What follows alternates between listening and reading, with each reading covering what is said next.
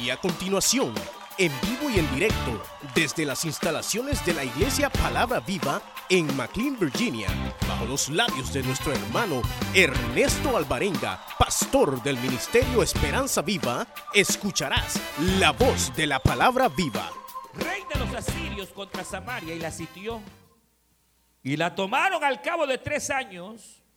En el año sexto de Ezequías, el cual en el año noveno de Oseas, rey de Israel, fue tomada Samaria. Y el rey de Asiria llevó cautivo a Israel a Siria y los puso en Jalal, en Jabor, junto al río Gostán, y en las ciudades de los Medos, por cuanto no habían atendido a la voz de Jehová su Dios, sino que habían quebrantado su pacto y todas las cosas que Moisés, su siervo de Jehová, había mandado, no las habían escuchado ni puestos por obra. A los 14 años del rey Ezequías, subió Senaquerib, rey de Asiria, contra todas las ciudades fortificadas de Judá y las tomó. Entonces Ezequías, rey de Judá, envió a decir al rey de Asiria que estaba en Laquis, yo he pecado, apártate de mí y haré todo lo que me impongas. Y el rey de Asiria impuso a Ezequías, rey de Judá, 300 talentos de plata y 30 talentos de oro. Dio por tanto Ezequías toda la plata que fue hallada en la casa de Jehová y en los tesoros la casa real. Entonces Ezequías quitó el oro de las puertas del templo de Jehová y en los quiciales que el mismo rey Ezequías había cubierto de oro y lo dio al rey de Asiria. Después el rey de Asiria envió contra el rey Ezequías al Tartán, al Rapsaris y Rapsacés con un grande ejército desde Laquis contra Jerusalén y subieron y vinieron a Jerusalén y habiendo subido vinieron y acamparon junto al acueducto del estanque de arriba en el camino de la heredad del lavador. Llamaron luego al rey y salió ellos Eliaquín hijo del Cías, mayordomo, y Semna escriba, y Joa hijo de Asaf canciller, y le dijo el Rabsacés, Decida ahora Ezequías, así dice el gran rey de Asiria, que confianza es esta en que te apoyas. Dices, pero son palabras vacías, consejo tengo y fuerza para la guerra, mas en qué confías que te has revelado contra mí? Y aquí que confías en este báculo de caña cascada en Egipto, en el cual si alguno se apoyare se le entrará por la mano y le traspasará. Tal es Faraón, rey de Egipto, para todos los que en él confían. Y si me decís, nosotros confiamos en Jehová nuestro Dios, ¿no es este aquel cuyos lugares altos y altares he quitado a Ezequías y ha dicho a Judá y a Jerusalén, delante de este altar adoraréis en Jerusalén? Ahora pues yo te ruego que des rehenes a mi señor el rey de Asiria, y yo te daré dos mil caballos, si tú puedes dar jinetes para ellos, ¿cómo pues podrá resistir a un capitán, al menor de los siervos de mi señor? Aunque estés confiado en Egipto con sus carros y su gente de a caballo? ¿Acaso he venido yo, sí, acaso he venido yo ahora sin Jehová a este lugar para destruirlo? Jehová me ha dicho, sube a esta tierra y destruyela. Entonces dijo Eliaquín, hijo de Isías y Sebna y Joa, al Rabsacés, te rogamos que hables a tus siervos en arameo, porque nosotros lo entendemos, y no hables con nosotros en lengua judea, de Judá a oídos del pueblo, que está sobre el muro y el Rapsacel les dijo, me ha enviado, oiga bien, me ha enviado. Versículo 27 dice, dice, ¿acaso he venido yo ahora sin Jehová a este lugar? Versículo 25 para destruirlo. Jehová me ha dicho, sube a esta tierra y destruyela. Entonces dijo Eliaquín, hijo de Elías y Sebna, y Joa al Rapsacés, te rogamos que hables a tus siervos en arameo, porque nosotros lo entendemos, y no hables con nosotros en lengua de Judá, a oídos del pueblo que está sobre el muro. Y el Rapsacés le dijo, me ha enviado mi Señor para decir estas palabras a ti y a tu Señor, y no a los hombres que están sobre el muro, expuestos a comer su propio estiércol y beber su propia orina con vosotros. Entonces el Rapsacés se puso en pie y clamó a gran voz en lengua de Judá. Y habló, diciendo, oíd la palabra del gran rey, rey de Asiria. Así ha dicho el rey, no os engañe Ezequías, porque no os podrá librar de mi mano. Y no os haga Ezequías confiar en Jehová diciendo, ciertamente nos librará Jehová y esta ciudad no será entregada en manos del rey de Asiria. No escuchéis a Ezequías, porque así dice el rey de Asiria. Haced conmigo paz y salid a mí, y coma cada uno de su vida y su higuera, y beba cada uno las aguas de su pozo, hasta que yo venga y os lleve a una tierra como la vuestra, tierra de grano y de vino, tierra de pan y de viñas, tierra de olivas y de aceite y de miel, y viviréis y no moriréis. No oigas a Ezequías, porque os engaña cuando dice Jehová nos librará. ¿Acaso alguno de los dioses de las naciones ha librado su tierra de la mano del rey de Asiria? ¿Dónde está el Dios de Hamat y Arfad? ¿Dónde está el Dios de, de de Jena y de Iba? ¿Pudieron estos librar a Samaria de mi mano? Que Dios de todos los dioses de estas tierras ha librado su tierra de mi mano para que Jehová libre de mi mano a Jerusalén.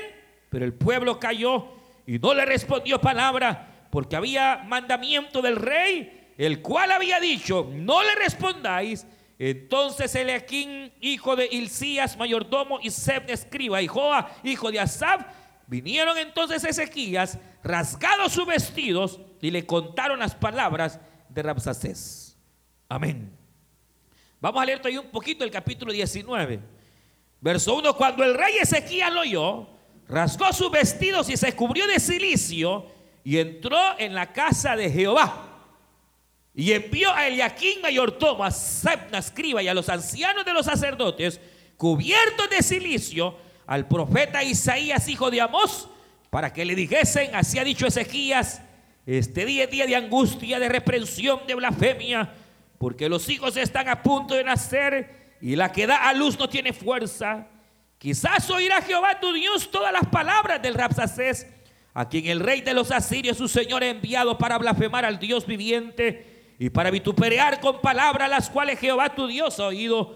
Por tanto, le oración por el, el remanente que ha quedado. Vinieron pues los siervos del rey Ezequías a Isaías, e Isaías le respondió, así diréis a vuestro Señor, así ha dicho Jehová, no temáis por las palabras que has oído, con las cuales me ha blasfemado los siervos del rey de Asiria.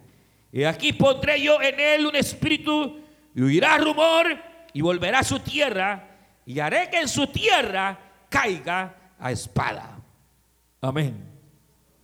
Hoy sigamos hasta la lectura, hermanas y hermanos, pueden sentarse. Hoy sí leímos la Biblia. Este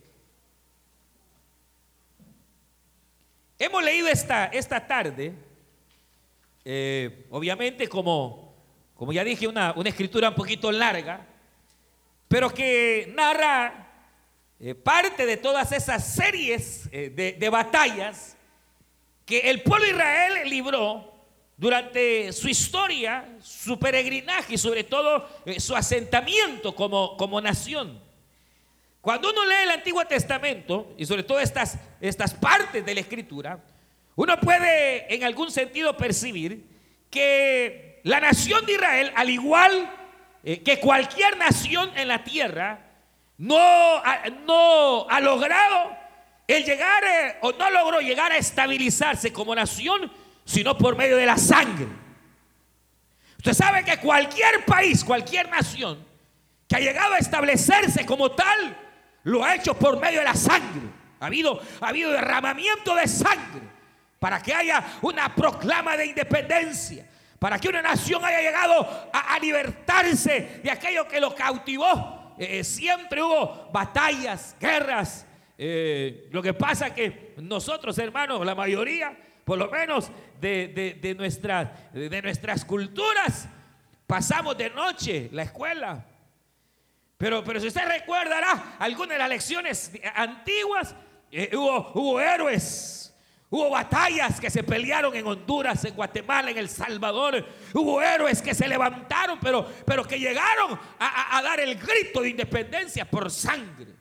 De igual manera fue la nación de Israel. Israel logró llegar a ser una nación fuerte, llegó a ser una nación estable, con reino, por medio de batallas. Y por eso es que aparecen esas batallas de guerra y aspectos, hermanos, a veces un poco sangrientos que la gente dice, ¿y por qué está eso en la Biblia? Porque así fue con Israel. Y la diferencia de Israel a nuestros países es que Israel fue escogida por el Dios que hizo el cielo y la tierra. Y ese Dios que estableció su palabra Obviamente Israel está dentro de ese contexto, de ese Dios que lo, que lo escoge a Israel para librar batallas.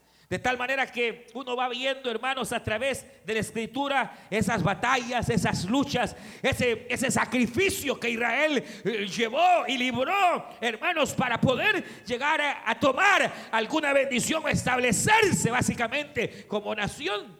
Ahora, este, cuando pienso en esto, Obviamente uno debe de saber que dentro de todas estas batallas y luchas que Israel libró, muchas de esas batallas tienen grandes verdades espirituales para la vida del cristiano.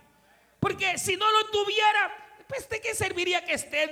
Sería la Biblia como sencillamente un libro de historia que cuenta la historia de Israel. Sin embargo, Israel es un prototipo, es una figura de la iglesia. Y el mismo apóstol, hermanos, dice en alguno de sus escritos que las cosas que en el ayer pasaron, hermanos, a, Israel son una figura de las cosas que también podrán suceder a la iglesia de Cristo. Para que lo entendamos, eh, Recuerde que Israel fue el pueblo de Dios en el Antiguo Testamento. Amén. Pero el pueblo de Dios hoy, en el presente, no es literalmente Israel. El pueblo de Dios hoy, en estos días, es la iglesia de Jesucristo. Donde quiera que esté, si en China, en Japón, en América o en nuestros países, hay un grupo de personas que alaban y glorifican el nombre de Cristo. Es ahí la iglesia del Señor. Entonces, quiere decir que así como Israel fue pueblo terrenal, Hermanos, nosotros también hoy somos pueblo celestial, somos pueblo del Señor.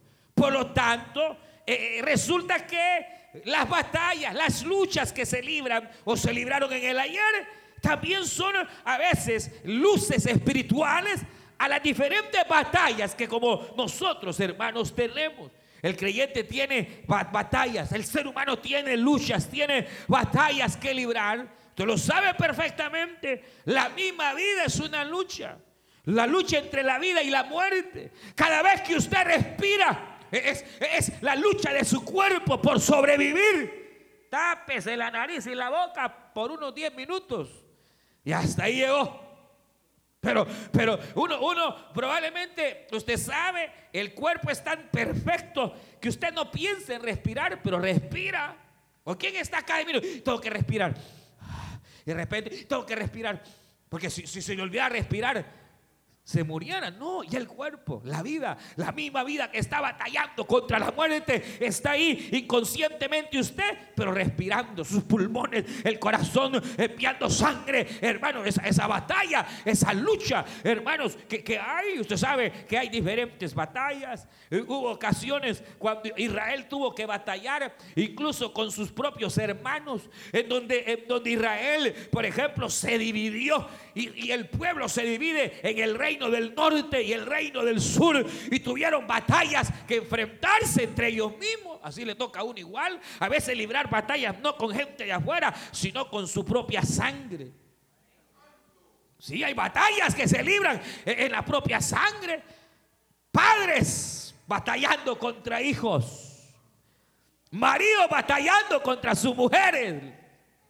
Hermanos que no se pueden ni ver las hay. Hay luchas, hay batallas que se dan eh, eh, eh, en sangre, hay luchas que se dan y batallas que se dan, hermano, dentro de los hogares. Hay luchas incluso, incluso increíble. Y aunque usted no lo crea, hay luchas que se dan dentro del cuerpo de Cristo. Y allá anda el líder peleado con la anfitriona que anda pidiendo que lo cambien porque a saber qué conflicto hubo, los hay. Hay, hay, luchas, hay batallas, hermanos, y, obviamente hay, batallas que, como dijo el apóstol, escritor a, los Efesios, el apóstol Pablo, hay, hay otra clase de luchas que el creyente lleva que no son luchas carnales. Dice Pablo, porque nuestra lucha no es contra carne ni contra sangre, sino contra principados, contra potestades de las tinieblas, contra Satanás y que el Señor lo reprenda. Ah, hay batallas espirituales que se libran, hermano, y uno eh, tal vez no quiere ni espera porque probablemente la mayoría seamos gente pacificadora, gente que no nos gustan los pleitos ni las contiendas, pero van a llegar, son parte de la vida, llegarán los conflictos. ¿O qué matrimonio no tiene conflictos? ¿Quién puede tirar la primera piedra? En los matrimonios hay conflictos. En todo, en todo hogar habrán eh, diferencias, habrán situaciones que lo llevan a uno a librar. Ya no se diga las batallas, hermanos, de carácter espiritual, donde la situación va más allá de carne y hueso, sino que hay principados y hay eh, eh, cosas espirituales batallando. las hay en la mente, donde Satanás siembra pensamientos extraños, pensamientos de muerte. Viene Satanás y empieza, hermanos, a, a sembrar discordias. Está, está la famosa batalla contra la carne. Esa, lucha eh, eh, eh, en el ser espiritual contra los anhelos de la carne. ¿Quién? Todo creyente verdadero sufre esa batalla donde la carne quiere una cosa, pero el espíritu quiere otra. El espíritu quiere venir y orar, pero la carne quiere televisión. La carne quiere, hermanos, deleite de este mundo, pero el Espíritu quiere venir a la casa de Dios para adorarle y bendecirle. E, esa, esa lucha tremenda que el apóstol describe de una manera tan trágica en el capítulo 7 de los romanos, porque el mal que no quiero hacer, ese hago. Y el bien que yo quiero hacer, no puedo hacerlo. Porque he descubierto que dentro de mí, esto es en los miembros de mi cuerpo, hay una ley de pecado que lucha contra la ley del nuevo ser que yo he venido a ser. Miserable hombre de mí, ¿quién me librará de este cuerpo de muerte? Más gracias doy, dice Pablo, a Jesucristo, aleluya. Más gracias doy a Jesucristo, quien me ha liberado, aleluya. Me ha hecho libre, me ha liberado por el poder de su sangre. Pero, pero las hay. La cuestión es que, es que las hay. Y así como hoy se ve en este cuadro, hermanos, a un rey. Un rey, hermano, que literalmente dice la Biblia, ni David, ni Salomón, ni antes ni después hubo un rey que buscara la presencia de Dios como Ezequías. Hermano, usted sabe, él comienza a reinar joven, y a pesar que era joven, no se deja embaucar por las cosas de la juventud sino que Ezequiel de todo corazón, hermano, viene y comienza a buscar la justicia, comienza a reinar, hermanos, él restaura el templo, porque a la iglesia casi ya nadie iba y restaura el templo, obliga casi a que toda la gente tiene que venir a la iglesia, eh, hace una reforma extraordinaria, literalmente dice la Biblia que no hubo hermano ni antes ni después quien buscara al Señor con todo su corazón. Obviamente eso no lo libró de las batallas. Eso no lo libró de las pruebas. Eso no lo libró ni lo hizo exento, hermanos, de las diferentes luchas que se le presentan. Y ahora resulta que Ezequías está enfrentando, hermanos, una, una batalla tremenda donde una gran nación, la nación de Asiria, el rey Senaquerib se viene, hermanos, contra ellos. Y así era un imperio que venía conquistando naciones y pueblos cercanos. Y todas las naciones caían y sucumbían contra él. Y entonces, hermanos, aquí ocurre que de una manera extraña, Ezequías, ante aquella situación, viene y pretende negociar Mire, mire, mire cómo es que nosotros peleamos las batallas. La mayoría de situaciones que nosotros las enfrentamos, ya sea en el hogar, en la casa, quizás aún de carácter espiritual, como que hay un patrón en el cual el ser humano pretende, hermanos, enfrentar batallas. Y, y ese patrón se ve en lo que nosotros hemos leído. Vaya, para hacerle fácil, todos tenemos problemas. Habrán situaciones de luchas espirituales o con la carne o, en la casa o allá en el trabajo donde hay gente que de la nada empieza, hermanos, a levantarse contra uno. La cuestión es cómo debe de reaccionar. Porque Ezequías, a pesar de que fue un hombre justo y bueno, reaccionó mal. Reaccionó mal. Pero, pero no es que haya reaccionado mal, reaccionó como hombre, como la mayoría de nosotros reaccionamos. Eh, eh, cuando, cuando viene una batalla, una lucha, uno puede tener varias tendencias. Uno es huir. Y es bueno a veces. A veces es bueno huir. A veces no, a veces hay que enfrentar. A veces hay que huir. El sabio ve el mal y se aparta. Aleluya. El marido que ya conoce a la mujer ya sabe que, que cuando está transformada en una leona hay que salir huyendo. Huya. Pues sí, ¿qué, va a hacer? Pues? ¿Agarrarse con ella? No. Eh, eh, hay mujeres sabias también que saben que ha- hay momentos en los cuales no se puede tratar con el marido porque es una bestia. ¿Qué hacer? Huya, huya, trate de huir. Pero a veces no se trata de huir, a veces hay que enfrentar. Y entonces, por un, Ezequías, por un momento, ante aquel ataque, lo primero que parece hacer es tratar de huir. Pero de repente reacciona. Y entonces hace algo que a mí me llama la atención, que no siempre es el camino correcto. Mucho más cuando se está tratando de batallas contra el enemigo. ¿Sabe qué, qué hace Ezequías? Comienza a negociar. Comienza a negociar.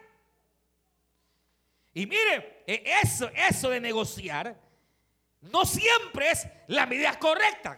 Mucho menos cuando se trata del adversario. Mi- Mire, hermano, sepa, con el diablo no se puede negociar. Con Satanás no se puede negociar. No se puede negociar. Cuando Ezequías ve, hermanos, que le dicen, mira que el rey es grande, es poderoso, te va a comer vivo y se comerá el reino. Ezequías al principio cabiló, me escondo, ¿qué hago? Enfrento y hoy qué hago. Y entonces optó por un mal camino. Él dijo, dijo negociemos. Y le llega a preguntar al rey, ¿qué querés? Quiero todo el oro de la casa de Jehová. Todo el oro que tengas. Quiero que me pagues tributo. Y entonces viene este rey y hace, hace una locura. Él mismo había restaurado el templo, él mismo lo había adornado, pero preciosamente. El mismo, ahora él tiene que destruir el propio templo que ha hecho, arrancar todo el oro, los, los vasos de oro y todo lo que el templo tenía, todos los, los tesoros de la nación de Israel. Hermano, los envía hacia, hacia el rey, creyendo ahora que le hemos enviado, tendremos paz. Pero con el diablo ni con la carne se puede negociar. Porque usted le da un poquito al diablo y le da un poquito a la carne. Y la carne quiere más y más y más y no se sacia. Hermano, no se puede. Ezequías pensó al darle mis tesoros, al darle eh, lo que me pide, me dejará en paz.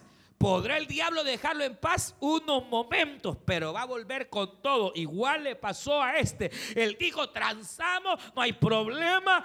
Le pasó igual que al gobierno salvadoreño. Cuando dijeron, hagamos pacto con las maras, eh, eh, eh, paguémosle. Mire qué desgracia hay hoy, hermano. Porque no se puede. Hay cosas que no se pueden negociar. No se puede tratar. Eh, porque igual, ¿se acuerda cuando a Eva se le apareció el diablo y empieza el diablo a negociar que ya vas a ver, que no te va a pasar nada, ya va así, pero si agarra un poquito, que no sé cuánto, se la llevó el diablo. Porque con el diablo no se puede jugar, hermanos. No se puede eh, uno, uno darle eh, un poquito. No, hermano, si solo una vez un trago me voy a echar, hermano. Ah, se lo puede llevar el diablo. No, hermano, si una visitadita voy a dar, pero mira, usted sabe que ahí no le corresponde. Mire que solo chupar para esa gente. No, pero eh, a mí no va a pasar nada. Ahí quedó borracho, hermano. Sí. No, hermano, que no, no se puede. No se puede. No se puede. Porque, hermano, la naturaleza es tremenda. Hay cosas en las cuales obviamente no se puede negociar. Con Satanás no se puede negociar, que el Señor lo reprende, hermano. Pero hay creyentes que parece que han hecho contrato con el diablo. Yo ya lo he dicho en más de alguna oportunidad, que hay creyentes que parecería que han hecho contrato con el, con el enemigo. Y, y son esclavos del enemigo, hermano. Y el enemigo les da permiso de venir unas dos horitas al culto. Y ahí vienen, hermanos, y son aquellos que vienen, pero ni han entrado cuando ya se quieren ir. Porque tienen contrato con el cachudo y que el Señor lo reprenda. Y parecería ser que eh, eh, eh, él parecería ser el dueño y les permite. vas a ir por un ratito y ahí va el hermano, sí, un ratitito. Ya se pasó la hora, dice el diablo. Qué precado, tanto grita mucho que se tardan, que y ya quiere que termine el culto, porque ya se le está acabando el tiempo. Porque allá afuera lo está esperando el pecado, allá afuera lo está esperando el enemigo. Pero, pero nosotros no somos de eso. Nosotros no somos de los que nos dejamos esclavizar por Satanás. Nosotros no somos de esos. Nosotros somos más que vencedores por medio de aquel que murió en la cruz del Calvario. Ah, de eso somos. No los oigo muy convencidos. Pero a veces así resulta, hermano, que uno está ahí y no puede ser, no se puede transar. Hermano, al diablo hay que cerrarle todas las puertas, todas las puertas posibles, porque una puertecita se le abre, una raíz de amargura, una falta de perdón, una situación puede ser demasiado para que él venga, hermanos, ¿Se acuerda, ¿Se del caso de Job? ¿Se acuerda del caso de Job, hermano? Que usted sabe, le vino todas las males habidos y por haber a Job. Pero literalmente dice que Job estaba cercado. Dios había puesto un cerco, hermano. Y el diablo andaba todos los días ahí. Y lo rodeaba. Y lo rodeaba. Y lo rodeaba. Y no había manera de entrarle. Hasta que halló el diablo.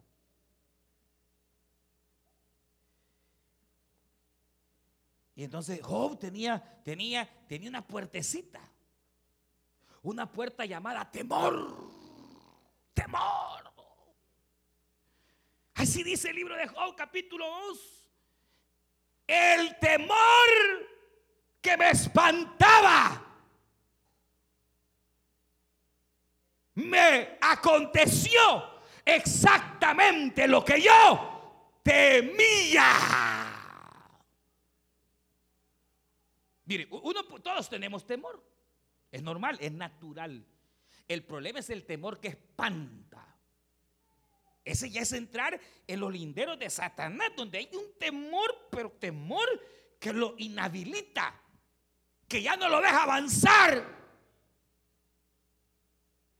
Ya no puede dormir en las noches, tranquilo.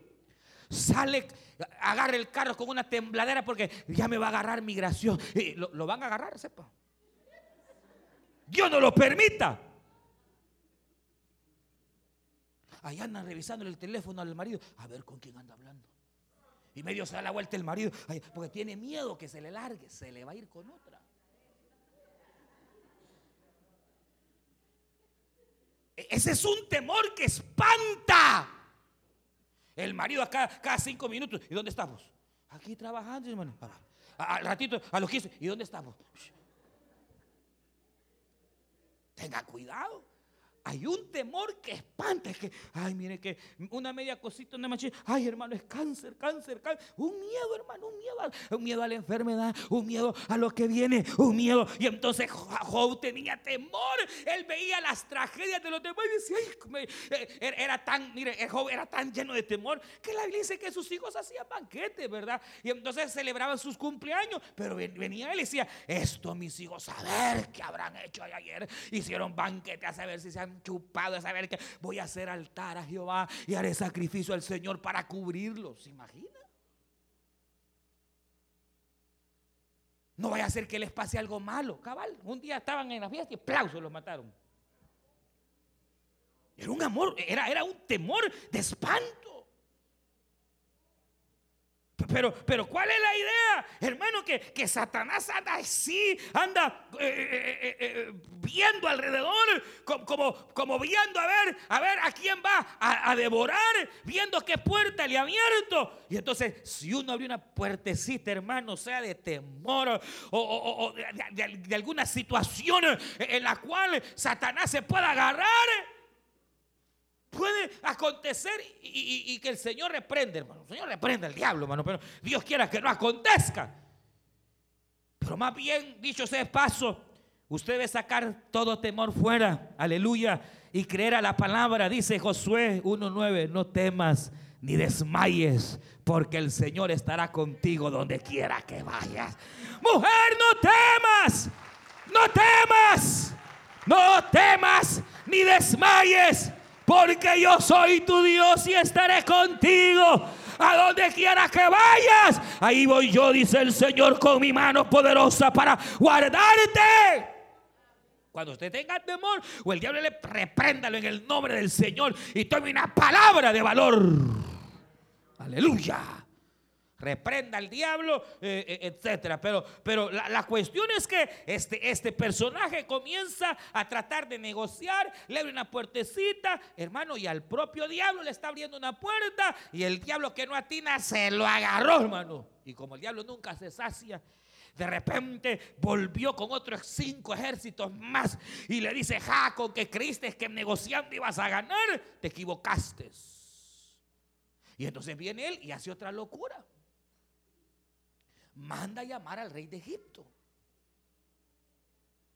¿Qué significa esto? Que a veces en los problemas, a veces en las situaciones, uno confía en el hombre. A el fulano me va a sacar de esta cosa, dice. La sutana. Y, hermano, y uno, uno tiene, eh, eh, tiene, tiene esa tendencia. La medicina es buena. Los doctores son buenos. Pero realmente el cristiano ante alguna situación, hermano, de enfermedad, ¿qué es lo primero que debe de hacer? Orar. ¿Qué es lo primero que debe de hacer? Confiar en el Señor, orar a Dios para que Dios ponga su mano de sanidad bendita. Y si el Señor quiere, lo va a sanar. Bendita sea la gracia de Dios. Y si no, Y si no, ¿qué debe de hacer? Bueno, si ya oró, ya confió y la enfermedad continúa, pues si tiene que ir al médico, vaya. ¿Cuál es el problema? Que le dieron su par de pastillas. Oye, hermano, eso es pecado. No, no es pecado.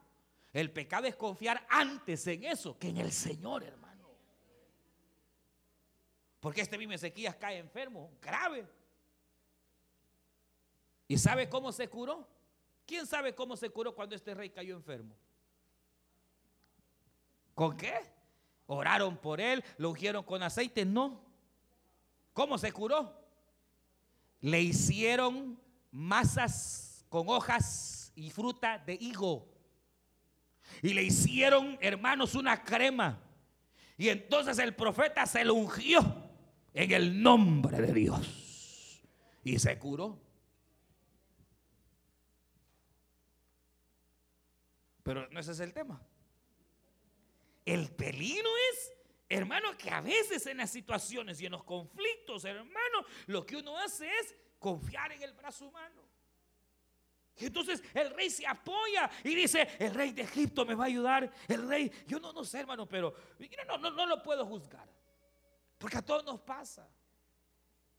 ¿O no le ha pasado a usted que hay momentos en que la fe se nos va? ¿Qué vamos a hacer? Si hoy ya terminamos, si hoy ya se acabó, si hoy, hermano, eh, eh, este rey estaba ahora atormentado por el más grande ejército de la tierra. A veces hay situaciones así, hermano, que, que parecería ser que la fe se nos va y que la confianza se nos va y que, hermano, hay momentos en los cuales parece que lo que vamos a ver es el fin. Yo sé que hay momentos. Pero mire, mire, solo quiero darle esta palabra, aunque quizás me salga un poquito, pero quiero darle esta palabra. Señor me mostraba, por ejemplo, a Moisés Cuando Moisés, hermano, viene y siendo el príncipe de Egipto viene y usted sabe, comete aquel asesinato. Porque estaban matando a un hebreo. Y entonces viene Moisés y agarra al egipcio y lo mata, hermano. Y lo entierra. Y él creyó que nadie había visto. Pero Dios todo lo ve. Y a su tiempo Dios lo declara. Entonces dice la Biblia que después estaban peleando dos hermanos. para, Moisés fue un shock, ¿verdad? Porque él vio maltratando al egipcio, al hebreo, y viene y mata al egipcio. Pero que dos hermanos de la palabra se estuvieran peleando, eso ya es absurdo, hermano. Peor si son dos hermanos de Manazas. De Goodbridge, de la misma zona. Eso es absurdo. Y cuando Moisés vio a aquellos dos de la zona de, de, por allá peleándose, dijo, ¿y esto cómo es? Y entonces va y le dice, ¿qué les pasa a ustedes si son hermanos? No pueden estar peleados, reconcíliense. ¿Y qué ocurrió? Que le dice uno y dice, ¿qué? ¿Y vos quién eres? ¿Acaso te, ha puesto, te han puesto por juez cuando tú mataste al egipcio? Y Moisés se vio descubierto, hermanos. Moisés, hermano, ese día salió yendo, dejó eh, su principado, dejó su riqueza, dejó toda su gloria. Moisés se fue. Y, y durante 40 años Moisés se sintió perdido. Moisés pensó que ahora ya no había esperanza para él. Un asesino había abandonado eh, Egipto, ahora era un desterrado, ahora vivía en Madián, ahora el gran príncipe era, hermanos, un cuidador de ovejas y no eran ni de él, sino que del suegro. Trabajaba para el suegro. ¿Hasta dónde cayó Moisés, hermano? Para el suegro trabajaba, perdido, sin esperanza. 80 años, hermano, ya. Sin fuerza, aparentemente. Se veía ya, ya algo, algunas arrugas. Se veía cuántas veces quizás, mira dónde terminaste, mira dónde acabaste, Moisés. Mira a vos que te llaman el Salvador de las aguas, mira dónde terminaste. Mira, saber cuánto le golpeaba. Y parecería que ya todo estaba terminado para Moisés. Cuando un día, hermanos, allá en los desiertos empieza a haber una zarza que ardía y va Moisés y dice que es esta visión porque la zarza no se quema. Y de repente la zarza le habla y le dice, Moisés, quita el, el, calzado de donde estás porque el lugar es santo. Moisés tembló, se tiró. ¿Qué es esto que la zarza ardía? Le dice, ¿quién eres? Yo soy tu Dios, soy el Dios de Abraham, el Dios de Isaac, el Dios de Jacob. Y he descendido para librar a mi pueblo, Moisés. Pero ¿de dónde me conoces? ¿Cómo sabes mi nombre? Yo soy tu Dios y yo te he levantado para que libertes a mi pueblo. Ojo, Moisés pensó que para él ya no había. Moisés de 80 años creyó que ya había llegado al fin. No era el fin, no era el fin. Porque hermanos, aunque el diablo a veces lo zarandea a uno y lo manda al mundo y uno cree que ya es el fin, a veces no es el fin, es un reinicio, aleluya, donde el Señor te tomará una vez más y te usará más aleluya. De 80 años era Moisés. Y lo levanta y lo hace príncipe de Israel, hermano. Y cualquiera puede haber pensado ya, ahí se acabó. Pero no, estaba Moisés comenzando una nueva carrera, hermano. Porque mientras hay vida y esperanza, hermano, y aunque a veces la enfermedad y las situaciones se agravan y las batallas parecerían estar perdidas, no todo está perdido. Dios sigue trabajando en esas batallas, hermano. Pero ¿qué es lo, que, lo que al final, hermano, ocurre? Que le llegan a decir, ah, vos crees que ese rey en el que estás confiando te va a salvar. Vos crees que ese rey te va a sacar adelante si ese rey está en mis manos. Y entonces Ezequías hizo lo primero que tenía que haber hecho. En lugar de negociar, oiga bien, en lugar de procurar ver y buscar salidas humanas, Ezequías se humilló, rasgó sus vestidos, hermano. ¿Sabe qué significa rasgarse los vestidos? Significa humillarse delante de Dios.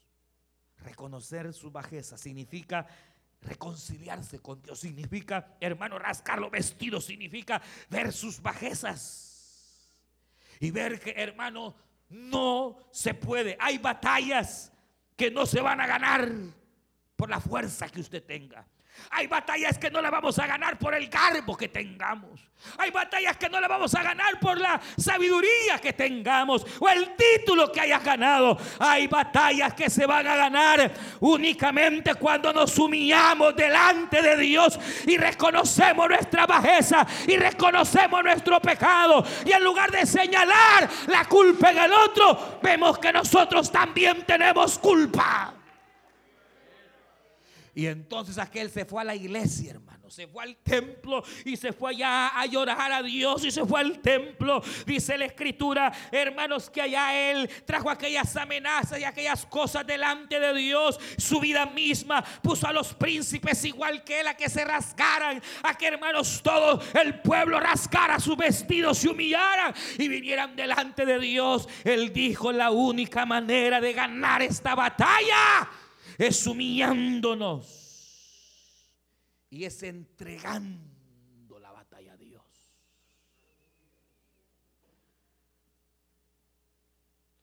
Entonces, Señor, Egipto nos defraudó. Negociamos con el diablo, nos salió el tiro por la culata. Nos bregó más el diablo. Entonces, aquí estamos. Pero fíjense cómo es uno. La mayoría de situaciones que vemos, así somos. Lo primero, la pastilla. Lo primero, a ver quién me va a prestar el dinero. Lo primero es ver, de, eso es lo primero. Ir, ver. Eh. ¿O me equivoco, hermanos? No, ustedes no, ¿verdad? Ustedes son de que cuando el primer pleito se a orarle al Señor, ¿verdad? ¿Verdad que así son? Que cuando el, el, el patrón no, no, no, les trajo el cheque ni les pagó, lo primero que hacen es ir Hijo de tanta, ¿qué le pasa? ¿Ah? Usted, este cheque no es mío. Mire, usted me prometió. O usted de que lo primero agarre ese cheque, Señor, esto es injusto. Viene delante de Dios, Señor, aquí está esto. Tú sabes cuánto he trabajado, sabes cuánto me he esforzado. Mira con lo que me sale este patrón, Señor. Pelea por mí, Señor. Dame gracia. Y después de haber orado, va donde el patrón, mire, yo vengo porque la verdad que este cheque creo que no es justo. Y entonces, no, pues sí, pero vea usted si es justo. Pero como usted ya peleó entregándole la batalla al Señor, y el Señor es el que cambia los corazones, aleluya. De repente, no, me tiene razón, me justo, te lo voy a arreglar. Aleluya. Que el marido está, es una vez, déjelo, vaya a orar Vaya a poner ese marido en las manos del Señor, ese matrimonio, póngalo en las manos de Dios. Esa batalla, hermano, hermano, míese delante de Él y póngasela al Señor. Y dígale, Señor, aquí está, porque yo ya no puedo más con Él, ya no puedo más con ella, ya no puedo más, Señor. Aquí está, encárgate tú, Señor. Y Dios que ve, aleluya, y que hermano se agrada cuando sus hijos confían en Él. No, hombre, me había terminado de orar cuando vino el profeta Isaías y llegó y le dijo, así ha dicho el Señor, por cuanto no has confiado en carne ni sangre ni en carro de batalla, sino que te humillaste delante de mí. Oh Ezequías, esta ya no va a ser tu batalla, esta es mi batalla y yo no pierdo batallas, aleluya. Yo soy Jehová de los ejércitos, voy a pelear por ti, Ezequías, y tú no moverás Mire, hermano, es que, es que hay luchas que usted las va a ganar el día que se cosa la boca. Ya no diga, ya no pelee, ya nada, deje, deje, deje. Eh, cosas en la boca para allá, pero la para acá. O mejor en gran pénsela. Para una grapa, ¡plac! Y, cuando vayan a quedar, se la destraban y ya empiezan a abrir la boca donde tienen que abrirla y a cerrarla donde hay que cerrarla. Porque realmente, hermano, cuando parece que ya no hay más esperanza y parece que ya no hay más, eh, si hay una salida, hermano.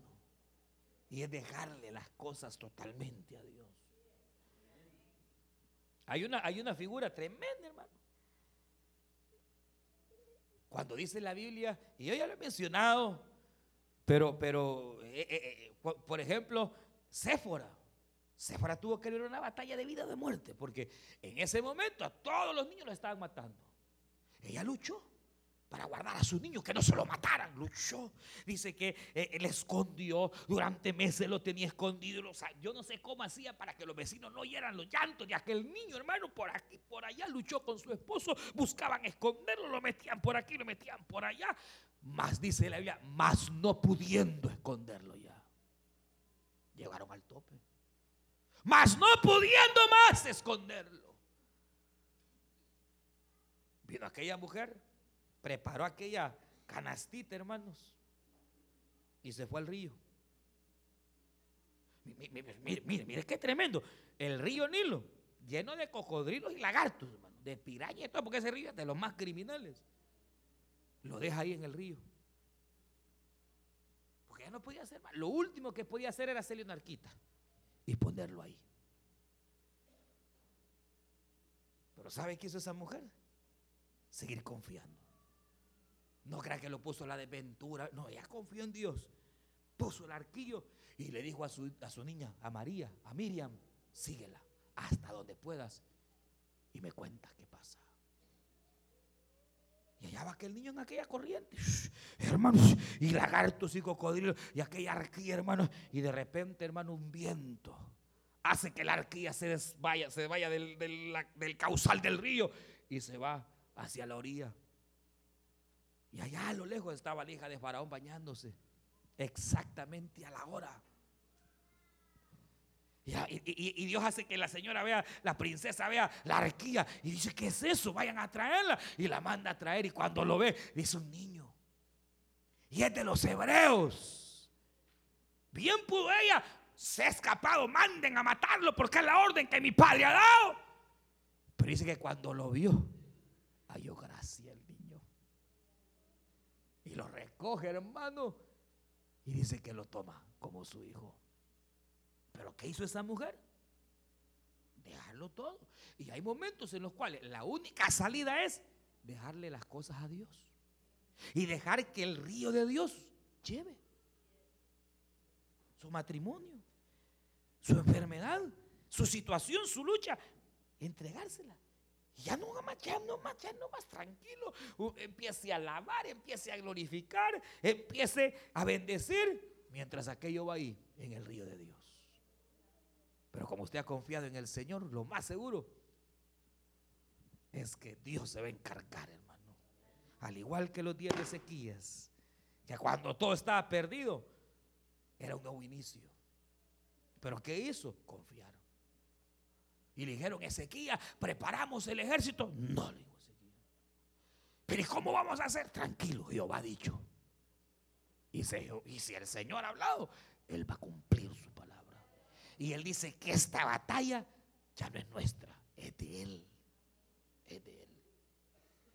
Y hermano dice, cuando termino, que el Señor envió, hermano, una, una tronazón, hermano, que el ejército asirio pensó que venían contra ellos los israelitas y no había israelitas. Se confundieron, se empezaron a matar entre ellos y hubo una gran matanza entre ellos mismos porque Jehová envió terror y confusión, hermano. Aleluya. Así confundirá a tus enemigos el Señor. Aquel que te ha deseado el mal, así terminará confundido. Aleluya. Cuando usted confíe plenamente en el Señor. Vamos a orar. Usted escuchó el mensaje restaurador de Jesucristo desde las instalaciones de la iglesia Palabra Viva en McLean, Virginia. Si este mensaje ha sido de bendición para su vida y necesita oración, contáctenos al teléfono 571-633-0469. 571-633-0469. Que Dios le bendiga.